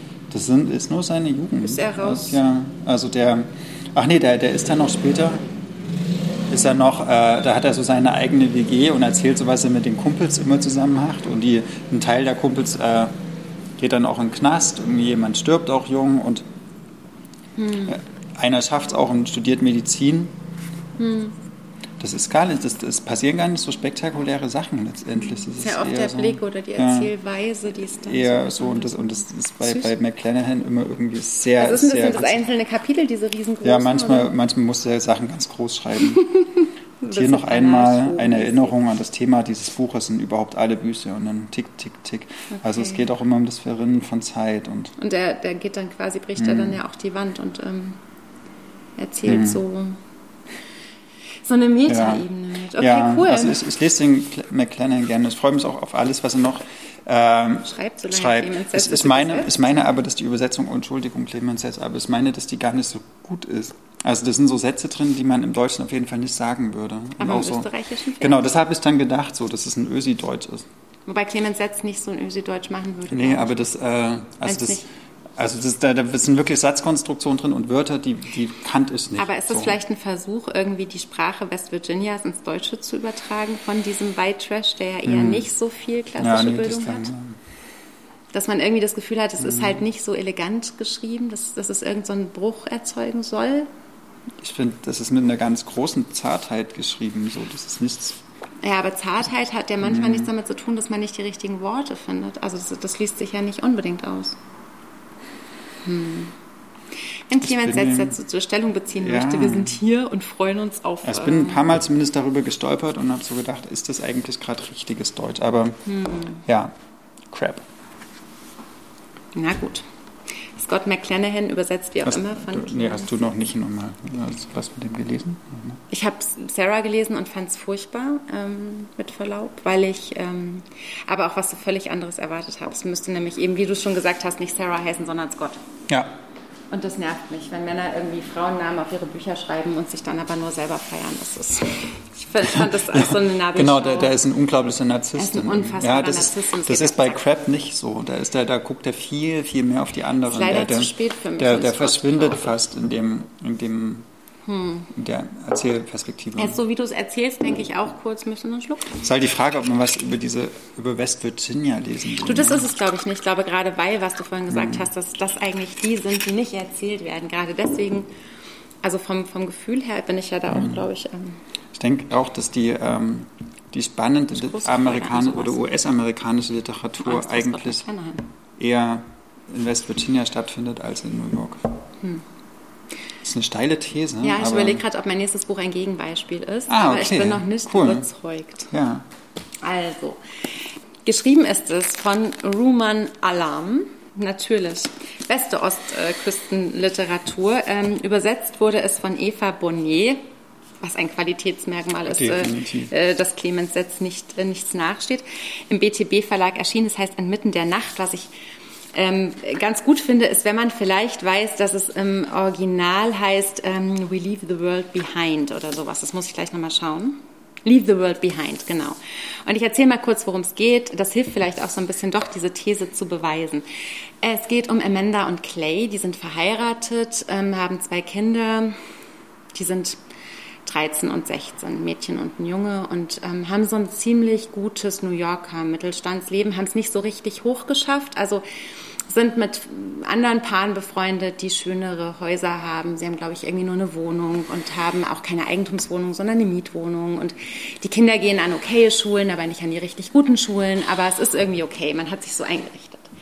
Wir lachen darüber. ich finde es ja schon krass, wenn man sich überhaupt irgendwas in New York leisten kann. Wir, wir lachen darüber, aber wir nehmen das erstmal so hin, weil das ist die Geschichte, die im Prinzip so passiert. Und die haben sich jetzt ähm, in, ähm, in New Jersey, äh, nee, an der, wie heißt dieses, dieses, dieses super Ferien, äh? Long Island. Long Island. Ja, so ähnlich. Da haben sie sich jetzt ein Häuschen gemietet. Da haben sie ihren ganzen, ähm, ihr ganzes Urlaubsgeld quasi gespart, das ganze Jahr, und haben jetzt ein richtig tolles Häuschen gemietet und machen jetzt mal eine Woche Ferien ähm, auf Long Island quasi und haben so den Sommer, vielleicht auch so den letzten als Familie im Urlaub im Sinn, weil die Tochter geht dann im nächsten Jahr auf die Highschool und der 16-jährige Sohn hängt eigentlich nur noch äh, über dem Handy und es ist irgendwie klar, die Familie ist irgendwie auf so einem, also es ist ein, es ist ein merkwürdiges Konstrukt, wo die gerade draufstehen. Es ist nicht klar, wie stabil das ist. Aber sie kommen an in diesem Ferienhaus, sie fahren irgendwie mit ihrem Auto und es hat alles einen bisschen ekligen Mittelstands-, also Übermittelstandsmief, hm. sehr hohen Mittelstandsmief, aber man nimmt es erstmal so hin. Ja. Und dann kommen sie in diesem Airbnb gemieteten Haus an. Es hat einen Pool und es ist super schön, es ist abgeschottet. Das war total wichtig. Es muss unfassbar abgeschottet sein. Also sie wollten wirklich Ruhe und am besten auch kein Internet, kein Telefon, keine Störung. Was ist dann das Problem? Na, das Problem, was kommt, obwohl es keine Novelle ist, die unerhörte Begebenheit ist, die kommen da an und das ist wirklich ein super schönes Haus. Es ist mega luxuriös. Die sind total überrascht und freuen sich über diesen tollen beheizten Pool, über diese sehr geschmackvolle Einrichtung. Es wird sehr ausführlich beschrieben wie toll die Einrichtung ist. Die kommen da an und machen erstmal das, was sie in ihren Urlauben scheinbar ständig tun. Sie besetzen quasi, fangen erstmal an, dieses Haus zu bewohnen. Mhm Amanda geht erstmal einkaufen. Eine Seite lang ist komplett nur beschrieben, was sie im örtlichen Supermarkt irgendwie. Äh, Eine Liste. Vier, vier, vier Straßen, äh, nee, vier Straßen weiter stimmt nicht. Also muss schon aus diesem Wald raus und dann im nächsten Dorf ist irgendwo der Supermarkt. Und sie leistet sich endlich mal die guten Tomaten und sie denkt, ach komm, drei Packungen Ben Jerry's und so. Und es ist aber trotzdem so, dass man das mit großem Interesse liest und irgendwie auch diese Doppelbödigkeit spürt und denkt so, okay, das wird auch deswegen so konkret beschrieben, damit ich ein wirkliches Gefühl für diese Amanda bekomme, auch wenn ich sie gerade nicht leiden kann. Es ist klar, am ersten Abend im Urlaub, die Kinder werden natürlich noch zum Zähneputzen geschickt, abends um neun müssen sie ins Bett und dann wartet Amanda, dass Clay kommt, weil dann haben sie Urlaubssex. Also man kann sich das so richtig schön vorstellen. Hm. Es wird auch ziemlich detailliert beschrieben. Guter Sex? Also ähm, schwer. Der erste nicht so. Nee, ist mein gut beschrieben. Äh, ja, also man kann auch schlechten Sex gut beschreiben. Ja, das, das gelingt dem nicht. Das bleibt so Mittelstandssex, okay. der erste. Aber hm. die steigern sich im Laufe des Buches noch, weil sie irgendwie alle Höhlen fallen lassen mit zunehmendem Urlaub. Und ähm, was dann aber passiert, ist, dass nach zwei oder drei Tagen klingelt es nachts an der Tür. Und dann steht ein Pärchen vor denen, Ruth und George, und sagt, äh, tut uns leid, ich weiß, wir machen hier gerade Urlaub, aber es ist unser Haus, wir haben ihnen das vermietet und wir müssen jetzt leider hier wieder zurück, weil äh, an der Ostküste ist überall der Strom ausgefallen und irgendwas ganz Schlimmes ist passiert und wir haben aber keine Verbindung und wir wissen nicht, was los ist und wir können jetzt nicht zurück und wir müssen jetzt irgendwie hier bleiben. Und ähm, damit ist dieser Urlaub quasi in eine enorme Schieflage geraten mhm. und ähm, und was dann passiert, wird eben auf den folgenden Seiten beschrieben. Was total spannend ist, ist, Ruth und George sind schwarz, weswegen Amanda und Clay, die eigentlich sehr aufgeklärte, sehr moderne Menschen sind, natürlich, Weiß nicht. Ja, Amanda ja. und Clay, äh, diese Mittelstands-New Yorker, also irgendwie. Ja, keine Ahnung. Werden also sie man so. muss ja nicht mehr weiß sein, um Mittelstands-New nee, Yorker genau. zu sein. Das stimmt, aber es geht. Danke, Ludwig. aber es geht auf jeden Fall darum, dass sie natürlich ihr Vorurteil nicht hätten, wenn sie schwarz wären. Und sie stellen sich jetzt natürlich vor die geöffnete Tür und denken: Moment mal, Schwarzen gehört dieses Haus, das kann ja eigentlich nicht sein. Fuck it. Sind das vielleicht. Was ist das für eine postkoloniale Perspektive? Ach, wirklich? Ja. Okay. Nein, Gut, Entschuldigung. Da, davon handelt dieses Buch. Ja, okay, genau, davon nee, handelt okay, dieses das, Buch. Äh, die kommenden Seiten, ja, also das ist das, was beim Lesen dann quasi auch passiert, aber es passiert so, dass man nicht Fuck it sagt, sondern es passiert subtiler. Also erstmal sind sie natürlich verwundert und dann diese Fragen, die entwickeln sich nicht sofort an der Tür, sondern die entwickeln sich, lassen sie die überhaupt rein, ist die Geschichte überhaupt wahr? Dass die schwarz sind, kommt dann irgendwie drei Seiten später. Und dann kommt eben diese gesellschaftskritische Perspektive irgendwie so völlig zum Tragen. Es geht um Klassismus, es geht um Rassismus, es geht darum, ob das vielleicht einfach die, das Haushälterpärchen sind, was ich jetzt, oder sind es irgendwie Leute, die, die äh, ja. das Haus nur beobachtet haben und jetzt versuchen, da was zu stehlen. Und George geht dann aber an eine Schublade und holt 1000 Euro raus und sagt, hey, es tut uns leid, aber für ihre Unannehmlichkeiten, sie wollen nicht nach New York zurück, wo sie, sie waren irgendwie da in der mhm. Gegend unterwegs, weil da haben sie ein Haus mit einem Fahrstuhl im 14. Stock und dieser Fahrstuhl wird nicht funktionieren und alles ist dunkel und sie haben keine Telefonverbindung, das Internet funktioniert nicht. Mhm. Und dann äh, begibt sich diese, diese äh, Gruppe, diese unfreiwillig zusammengewürfelte Gruppe quasi in so eine Art dystopische, dystopische ähm, Endzeitperspektive. Deswegen auch so dieses englische Leave the World Behind gar nicht schlecht getroffen. Da ringsherum alles zusammenbricht genau. und die genau. sind jetzt so genau. wie das Decameron auch so. Also so das draußen, man kann eigentlich nicht raus und erzählt sich dann Geschichten? Ja, aber was, manche erzählen sich keine Geschichten, die misstrauen sich ja, und zwar hm. gegenseitig ah, okay. natürlich.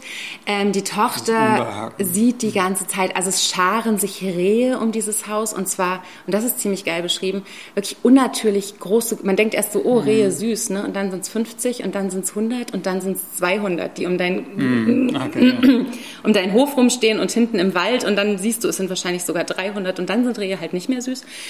Und solche, solche Dinge werden dazwischen. Also die, die, die, die Hüllen fallen, der Sex wird mhm. immer dreckiger, die Gedanken werden immer abgründiger. Also was macht eine Gruppe auch so unter Druck? Die versuchen dann natürlich irgendwie Verbindung zu bekommen, die versuchen rauszufahren. Aber irgendwie hat sich die Welt auch entzogen. Ich will auf keinen Fall zu viel erzählen und nicht das Ende verraten, aber es ist auch nicht so wirklich möglich rauszufinden, was ist denn mit der Welt da draußen. Also es kommen noch so letzte Apple News rein, da steht dann irgendwas von Wirbelsturm, aber auch mhm. dann bricht's ab und es gibt keine Verbindung jeder Versuch, irgendwie in die nächste Zivilisation zu fahren, scheitert. Also inmitten der Nacht ist im Prinzip, es ist ein äh, ganz kurz, kurze Kapitel unterteilt. Es ist ganz, ganz soghaft und schnell geschrieben. Also es eignet sich, finde ich, auch total gut für Leute, die ähm, vielleicht so ein bisschen Mühe haben, sonst so ein Buch durchzuackern, weil es einfach so, so unglaublich plotgetrieben ist. Auch so ein Wort, was ich nicht so gerne benutze. Aber bis auf das mit den Reden jetzt, fand mhm. ich, hast du eigentlich jetzt nichts erzählt, wo ich sage, okay, krass, das ist jetzt die mega neue Erfindung. Also nee. das, das, also das, das man das sozusagen. Ende auch nicht erzählen. Also selbst hier zum Beispiel hier Leila Slimani hat ja vor ein paar Jahren ja. auch, äh, das ist eine, eine, migrantische Familie in Paris von einem weißen ja. Kindermädchen. Ähm, also die nutzt, die, die, die ein weißes Kindermädchen, genau, und, und, und, und sozusagen, dass diese kolonialen Machtverhältnisse umgedreht werden und dass das eine Irritation erzeugt. Das ist in der Literatur ja ein, ein relativ bekannter Topos. Genau. Und, ich habe auch nicht gesagt, dieses, dass es was Neues genau, erzählt, aber es erzählt was mit, das darf ich mhm. noch weiter kurz. Ähm, es gab mal, glaube ich, in den 70er Jahren oder so ein Film, der hieß Ice Storm, ich weiß gar nicht wo, wo eine Gruppe von Weißen, die haben irgendwie so eine, wie so eine Party-Erwachsene mit ein bisschen Sex, mhm. aber keine Ahnung. Und dann gibt es halt so einen krassen Eissturm so und dann friert alles zu. Äh, genau, dann friert alles zu und auf einmal bricht der, der Firnis der Zivilisation so auf, weil man, mhm. weil man nicht mehr die gewohnte Ordnung hat und sich auf einmal neu mhm. einordnen muss. Und dann gibt es Tote so. Und mhm. ähm, also dieses Abgeschlossene aufgrund von Wetterverhältnissen und dieses Koloniale, das sind ja alles so Versatzstücke da. Mhm. denke ich so, okay, interessant irgendwie. Also man kann damit, glaube ich, gut spielen, aber. Hm. Macht er, das, spielt ja, damit gut. Okay. Aber dann ist es einfach, wird, Entschuldigung, also das mit den Reden finde ich, wie gesagt, mhm. eine ziemlich interessante Sache, aber dass es vielleicht einfach fucking gute Unterhaltung ist. Ja. Okay. Gut. Nur damit ich das einordnen kann. Gerne. Also, Kannst ich meine, eine Schublade aufmachen? Nein, nein, so meine ich das gar nicht. Nein, aber so, so fühlt es sich angegriffen ist, davon. Nein, nein, das, so. ist, das, ist, das ist, ich verstehe, das, was du meinst, aber es so. ist tatsächlich so, dass das natürlich Sachen sind, die schon mal da gewesen sind und ja. auch dieses, dass diese, diese weiße Familie, dieses wunderschöne Haus und ja. erzählt, wie geschmackvoll das auch eingerichtet ja. ist und dann kommen die Besitzer und die denken so, oh, aber sie, sie sind sich natürlich auch im Klaren darüber, dass dieses Oh keine okay-Reaktion ja, ist. Ja, vielleicht ist es auch was, was Ich glaube, was, das kann ich schwer, glaube ich, wiedergeben, ohne okay. irgendwie, ähm, ich kann nicht so das Ende nacherzählen, das muss man, glaube ich, selber lesen, weil es natürlich genau. auch offen ist, was da eigentlich in Wirklichkeit ja. passiert. Und ähm, das ist schon, es ist schon einfach unterhaltsam. Also ich ja. glaube, Obama hat es mit an den Strand genommen im ja. Sommer. Ich glaube, dafür ist das genau richtig. Es ist, glaube ich, auch richtig gut für Leute, die sagen, sie brauchen jetzt mal irgendwas, was sie so reinzieht und was sie dann einfach mhm. mal so an einem Wochenende durchheizen. Ähm, das sind bestimmt alles keine Sachen, wo da irgendwas krass neu erfunden ist, was natürlich irgendwie ähm, man erst dann beurteilen kann, wenn man das Ende gelesen hat und auch dann wird sich nicht ändern, dass man irgendwie denkt, wow, das ist jetzt irgendwie der literarische, mhm. super krasse Versuch, mhm. irgendwas noch nie da gewesen zu erzählen. Ja. Ich glaube, es ist so ein bisschen die, also ich weiß nicht, weiß natürlich nicht, was sich so ein Autor denkt, wenn er einen Roman schreibt, aber ich, ich kann die Fragen hören, die er sich gestellt ich hat. Und ja. ich finde vor allem diese Alltagsbeschreibungen, ich finde es cool, dass jemand es schafft, eine mir unsympathische Protagonistin so einkaufen hm. gehen zu lassen, so detailliert, ah, okay, ja, ja. dass ich die ganze Zeit mit der mitgehe und nicht denke, oh, wann so, ist denn die so endlich fertig? So, ja. Wenn er sie beschreibt, wie sie quasi mit dem Typen, der in Amerika halt die Einkäufe einpackt in die Papptüten, wir kennen das, ähm, wie sie überlegt, wie sie ihn jetzt möglichst äh, nicht von oben herab fragen kann, hm. ob er ihr helfen kann, die zum Einkaufs-, also hm. zum Auto zu tragen. Und wie sie überlegt, wie hoch das Trinkgeld sein muss, damit er sich nicht benutzt vorkommt, aber auch nicht zu hoch. Also diese, diese hm. ganzen Klassismus-Sachen. Sie ist neu in diesem Business. Sie ist nicht gewohnt, solche Jobs zu vergeben, ja. weißt du, und diese, diese, dieses Unbehagen, das sie hat, aber sie will so tun, als wäre das so ihr Daily Business, das ist, finde ich, also das sind so diese Zwischennuancen, die er so gut beschreibt. Ja, ist das ein PC-Roman? Nee. Also, weil, weil ich finde, jetzt hast du gerade auch so dieses, genau dieses Unbehagen vielleicht ähm, so beschrieben, was ja. man hat, wenn man, Wegen wenn man, wenn man, wenn, ja, genau, wenn man so, wenn man versucht, ähm, sich in seiner Position, die man halt hat, gegenüber vielleicht vermeintlich Marginalisierten ja. oder äh, Subalternen, so, äh, also so Leute, die, wo man so denkt, eigentlich stehen die in der Gesellschaftsordnung mhm. eher unter mir. Ähm, aber du willst irgendwie, genau, oder du willst den gegenüber einfach okay verhalten, so, du willst mhm. dich den gegenüber so verhalten, dass du sie nicht verletzt. Ne? Und du bist in genau. der Klasse, also du, du, du fakest gerade eine Klasse, die du eigentlich nicht bist und du würdest denen aber gerne angehören und du bist witzig, aber eigentlich zu drunter, ja, okay. genau. Mhm. Aber ich, ich, es ist, ich glaub, so, ja, ja ich, äh, das ist es vielleicht. Genau, und das, und, und auch, ich finde so, wenn das gerade eine, sag ich mal, so eine so einen postkolonialen Weltblick entlarvt, den kann man ja gar nicht oft genug entlarven. Also selbst wenn es jetzt ein, also ich, meine, mhm. meine das sollte jetzt gerade gar nicht so als Kritik oder nein, nein, kommen, sondern eher so, ich, ich denke mhm. eher so laut. Ähm, das ist ja was, was, was ganz wichtig ist, auch ganz viel zu erzählen, dass man sagt, äh, und es ist was, vielleicht auch ja. wichtig, das wirklich so, so allgemeingültig ja. zu erzählen, weil das ist ein Buch, mhm. was vielleicht auch Leute lesen, na, wobei Slimani war schon auch so. Also die war mhm. schon auch wirklich breit, breit gut lesbar, weil die ja auch so einen krimiartigen Plot hatte mit den toten Kindern am Anfang. Hast du ja auch. Mhm. Erstmal bist du ja quasi über diese Schiene. Genau, hast erstmal so eine Fatsche, aber dann. Und hier kommst du quasi auch über diese Schiene rein, dass du erstmal denken willst, okay, wie ist die Welt untergegangen, bevor dann äh, Roman Alarm quasi dir so erklärt, hey, Moment mal, es geht eigentlich um das Ganze davor, was was anderes war. Mhm. Ja. Na, mal schauen, wie sich das noch entwickelt. Also ich habe jetzt noch nicht so viele Besprechungen gelesen. Vielleicht ist es auch zu amerikanisch, vielleicht aber ist es so also bestimmt auch zu unterhaltend. Diese, ne, aber so die Möglichkeit, dass man auch so seine eigenen, also mir geht das auch oft so, dass ich so in meinem Alltag merke, okay, hier habe ich eigentlich noch internalisierte so rassistisches Denken oder koloniales Denken, wo ich mhm. denke, okay, ich duze halt diesen türkischen Taxifahrer mm. oder türkisch aussehenden Taxifahrer, der 50 ist, was ich mit mhm. einem Deutsch oder mit einem weißer aussehenden Taxifahrer vielleicht nicht machen würde. Und dann erwische ich mich dabei und denke so, warte mal, das ist eigentlich gerade überhaupt nicht cool, was du machst. So, das ist, das ist so eine, so eine Hierarchie-Denken, was, mhm. wenn, wenn, ich finde, wenn Literatur das schafft, so das so zu entlarven oder zu Und ich sagen, finde, dann ist es auch egal, dass es Unterhaltung ist. Ja, Und nee, okay, eben, ne, genau. also diese, mhm. diese, das, mhm. ich verstehe, glaube ich, diesen Impuls, dass man irgendwie sagt, okay, was ist jetzt so das? Ähm nee, ich bin auch kein Unterhaltungsfest. Ich finde, mhm. Literatur darf auch immer Spaß machen, auch wenn sie politisch ist. Ne? Mhm. So, das, ähm, ja, und es ist schon, aber ich finde hier natürlich irgendwie, das ist schon so transportiert, auch die Art, wie es baut, dass es schon den Fokus hat darauf, dass es Spaß macht, so. das zu lesen. Und dann kommen halt mhm. so in den Zwischentönen. Und ich glaube, das sind auch Sachen, die man ein paar Seiten ganz schön überlesen ja. kann. Also auch okay. dieses kaputte Leben, dieses verklemmte Sexleben dieser vermeintlich perfekten Familie, das sich dann erst so aufblättert und dann werden sie immer so ein bisschen zwangloser und dann ähm, fließen so die Körperflüssigkeiten plötzlich in ganz andere Richtungen. Man denkt so, ah, so, aber dafür braucht es diesen Urlaub und dafür braucht es okay. die drohende Katastrophe. Wie schade eigentlich. Also so verschiedene Mechanismen, die da so greifen, die man auch lange überlesen kann, bis sie dann einem äh, nicht mehr, äh, bis man sie nicht mehr überlesen kann. Ja, ah, ich habe da viel Spaß mit gehabt. Das ist vielleicht so das Wichtigste. Rumen Alarm inmitten der Nacht, übersetzt von Eva Boni bei BTB. Ist auch ein Schöner Reim. Das ist beeindruckend, dass es bei BTB erschienen ist. Ne? Nee, da erscheinen gerade, finde ich, ganz coole Sachen. Seit Emily Pine kein schlechtes Wort mehr über BTB. Nee, genau, das meine ich. Also das, die, äh, ich habe ja. die ja noch so als, als Taschenbuch äh, Recycling Verlag kennengelernt.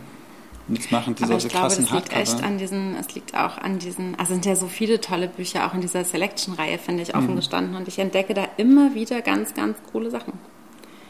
Das ist auch weißt wieder, du, wer das macht da, den internationalen Nein, Lizenz? Weiß ich leider nicht. Aber ruf mich an. Ich will dir sagen, dass du einen tollen Job machst.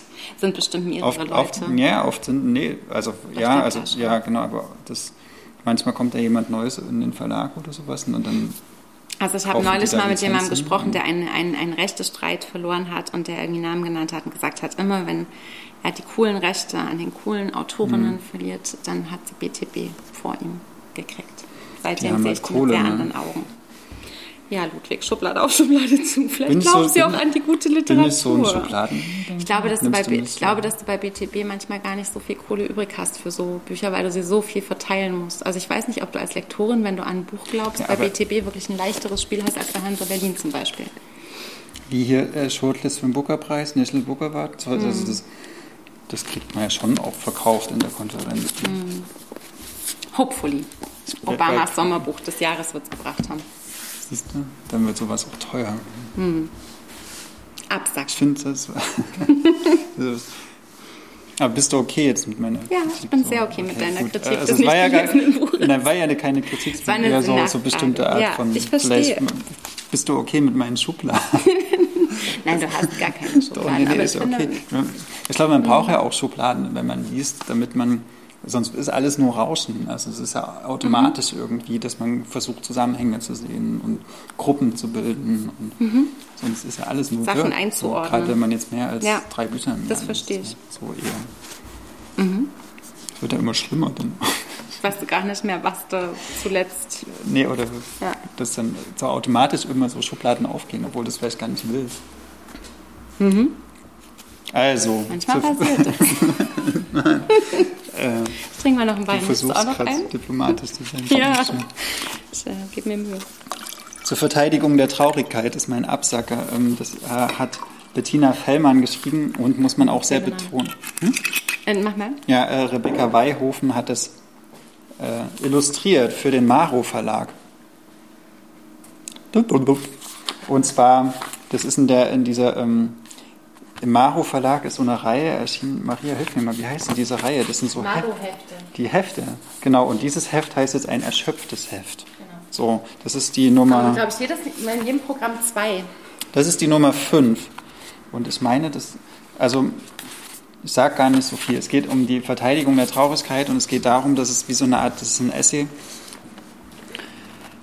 eigentlich ein kapitalismuskritischer Essay, nämlich der sagt, dass, dass die Gesellschaft und die Art und Weise, wie wir wirtschaften und wie wir leben, die uns zu, immer mehr Leistung, zu immer mehr Selbstoptimierung und zu immer mehr Performance so motiviert ähm, und uns dadurch auch immer mehr unter Druck setzt. Und der, das einzelne Individuum reagiert darauf oft in einer Art und Weise, dass es sich halt auch immer mehr in Stress setzt und dann oft in Therapie geht und denkt, mit mir ist irgendwas falsch, so weil ich in dieser Gesellschaft, und ich finde, da passt es wahnsinnig gut auch zu dem Überwintern-Buch, so, also, du korrespondiert sehr, äh, mit mir ist irgendwas falsch, weil ich schaffe es nicht mehr in dieser Art von Gesellschaft ein ein leistungsfähiges Subjekt zu sein. Und was Bettina Fellmann jetzt macht, und das äh, macht sie auf wenigen Seiten, das sind nur 35 Seiten oder so, ist halt ein kurzer Essay, sagt, nein, es ist nicht äh, so eine Schwäche, des, oder es ist keine Schwäche des Einzelnen, dass man nicht mehr funktioniert oder dass man nicht mehr äh, in der Lage ist mitzuspielen, sondern es ist eine Schwäche des Systems. Und dann, sie, sie, sie benutzt da so Referenzen zu Matrix, zu diesem Film und guckt, äh, also es ist auch so echt eine, eine, eine sehr, sehr gedankensprühend und es ist ganz viel kritische Theorie. Also man, sie zitiert ganz oft Adorno und Horkheimer und äh, diese, diese ganzen 50er, 60er Jahre Philosophie, äh, was ich fast schon ein bisschen zu weiß und männlich und alt fand, weil es gibt, glaube ich, spannendere DenkerInnen als äh, Adorno und Horkheimer um dieses Phänomen. Also selbst könnte man Slavoj Žižek schon meinetwegen auch, alt, auch alt, und alt, alt. auch alt und weiß, aber ein bisschen fresher als, äh, als äh, Adorno. Aber darum geht es gar nicht. Es geht darum, äh, dass sie sagt, äh, wenn, wenn du in diesem System scheiterst, könnte es auch daran liegen, oder wenn du in diesem System nicht klarkommst, dass es nicht, dass nicht du blöd oder dysfunktional bist, sondern dass das System einfach scheiße ist. So. Und, und sie sagt zum Beispiel, die, die Verteidigung der Traurigkeit heißt dann, du darfst dich entziehen und das heißt nicht, dass du schlecht bist. So. Äh, man kann ein, ein Empfinden haben, dass man, dass man da nicht funktioniert und dann ist man traurig oder depressiv, aber dann die, sie sagt dann halt, greift zu den Waffen, macht Revolution. Das ist ziemlich, also nicht das mit den Waffen, aber das also es ist so ein revolutionärer Aufruf, zu sagen, geh nicht zum Therapeuten, sondern verbünde dich und stürze das System. Naja, aber das musst du doch erstmal schaffen. Natürlich, also gerade depressive Menschen, die Na. es nicht mal mehr schaffen, zum Kühlschrank zu Geht gehen. zum ist es- Therapeuten, geht zum Äh, Therapeuten, geht zum Therapeuten. Äh, nein, aber das, dass man halt immer alle, alles sich Unzulänglichkeiten so auf sich selbst runterrechnet. Das, ist, das, das wird einem so in, diesem, in dieser spätkapitalistischen Mhm. Gesellschaft erzählt. Wenn irgendwas falsch ist, muss es an dir als Mhm. Individuum liegen. Und, das, und sie sagt, nein, es liegt an dir als System oder als Mhm. Gesellschaft. Und wenn wir jetzt einen, einen, einen liberalen Finanzminister haben, wird es noch viel, viel, viel schlimmer. So, ähm, also das, das ist ein unglaubliches Zeitgeistthema auch. Äh, und dem sollten wir uns unbedingt beschäftigen. Ich finde, das hätte auch bisschen mehr Seiten gerne verdient. So, aber, Aber es das ist so das sich, System äh, dieser Hefte. Ne? Genau, es Also sind halt so kurze, also mich hat es gedanklich unglaublich befeuert. Auch immer in Verbindung mit Kunst. Also Ja. jedem Heft ist so, ein, äh, so, eine, so, eine, so eine gedruckte, tolle Kunst beigelegt. Und Das die Jungfernholzen sind gibt es äh, nicht, äh, Super genau, Themen. Talking um- About Your Generation war jetzt auch Ja. in diesem so eine Anthologie mit auch so Kunst und so weiter. Äh, Maro-Hefte sind, finde ich, für diesen Verlag, der ja auch so Bukowskis Hausverlag ist Mhm. Ja. und so weiter, ähm, Unglaublich. super spannender das ist ganz, Weg. ganz, ganz politisch. Gönnt, Ganz gönnt euch äh, kluge Gedanken, kauft die Maro-Hefte. Oder kauft die Ah, Edition ah, so Poetikon gut, so vom Verlagshaus Übergang. Berlin. Schön. Mein Absacker heute ist Charme von Lea Schneider. Ich habe das schon vor einer Weile gelesen. Ich bin auch im Gespräch gewesen auf dem Verlagshaus Berlin-Kanal mit Lea Schneider, die so großartig und so toll und so klug ist, Übersetzerin, Herausgeberin. Ähm. Autorin, äh, Journalistin, Lyrikerin und in diesem kleinen Edition Poetikon äh, Bändchen Charme hat sie sich nämlich genau damit beschäftigt. Es ist ein Gefühl, was wir alle kennen, es ist ein Gefühl, das ganz, ganz schlimm ist, weil es sprachlos macht und weil es kommt aber auch ganz oft, weil wir nicht die richtigen Worte für Dinge haben oder weil uns einfach die Worte fehlen für bestimmte Situationen, die uns passiert sind. Und es ist aber ein Gefühl, was uns auch ganz viel erzählen kann. Und dieses Bändchen war ganz erhellend und klug und hat ähm, so mein Herz aufgemacht und ich wünsche es jedem Menschen, dass er das Glück hat, dieses Büchlein zu lesen. Und ähm, ich habe geweint an einer Stelle, ganz schlimm, ähm, weil ich so erleichtert war, dass jemand mal sowas geschrieben hat. Also Lea Schneider, vielen Dank, dass du Scham geschrieben hast. Verschenkt es zu Weihnachten einfach an alle Menschen, die ihr kennt. Egal wie alt. Unbedingt. Also ich bin ein Riesenlehrer. Und gleichzeitig ist äh, Odile äh. Kennels Lust erschienen. Das muss man auch mal sagen. Diese Bände also, ähm, mögen sich sehr und arbeiten sehr gut miteinander. Und hätten wir mehr als einen Absacker machen dürfen, hätte ich Lust auch noch erwähnt. Aber ich finde, lest Charme. Und wenn ihr damit fertig seid und, und Lea Schneider, darf ich das noch kurz so? Weiterlesen wollt, dann lest Made in China. Das sind äh, so eine, ich würde sagen, so eine Gedicht-Essays äh, über China. Und ich habe mich letztens, wenn ich das noch ganz zum Schluss sagen darf, äh, so maßlos geärgert. Ich habe das Lesenswert-Quartett, was ich ja eigentlich als eine sehr gute Sendung empfinde, ähm, angeschaut, jetzt erst kürzlich, ähm, was zweimal im Jahr erscheint, wo Itoma Mangold, Dennis Scheck, Insa Wilke immer diskutieren. Ich und, guck nichts mehr, wo Dennis Scheck drin vorkommt. Genau, und ja, genau, das äh, bist auf der richtigen Fährte. Ich Und diesmal auch Miriam Schellbach, so, was ich sehr toll fand, dass die dabei war.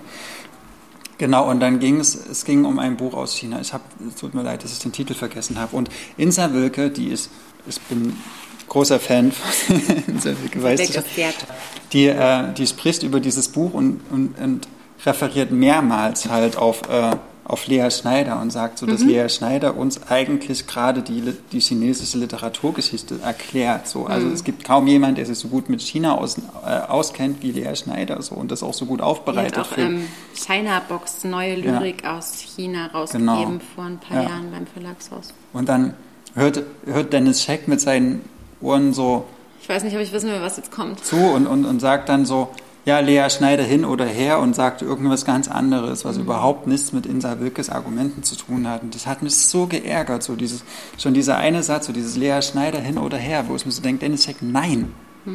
Lea Schneider eben nicht hin oder her. Tu, hör auf, so eine Art von, von, von dieser Selbstgefälligkeit zu haben, dass man denkt, okay, meine eigene Position ist die einzig richtige. So, weil genau dagegen schreibt Lea Schneider auch an. So, das ist, äh, nimm das zurück. Schade, dass Dennis Ja. Scheck sie nicht ähm, gelesen hat, scheinbar. Ja, und das macht mich wütend. Das ist, ich, Entschuldigung, das wollte ich nur mal kurz. Ähm, Made in China, China Box. Lea Schneider überhaupt ein großes äh, Glück für diesen Literaturbetrieb.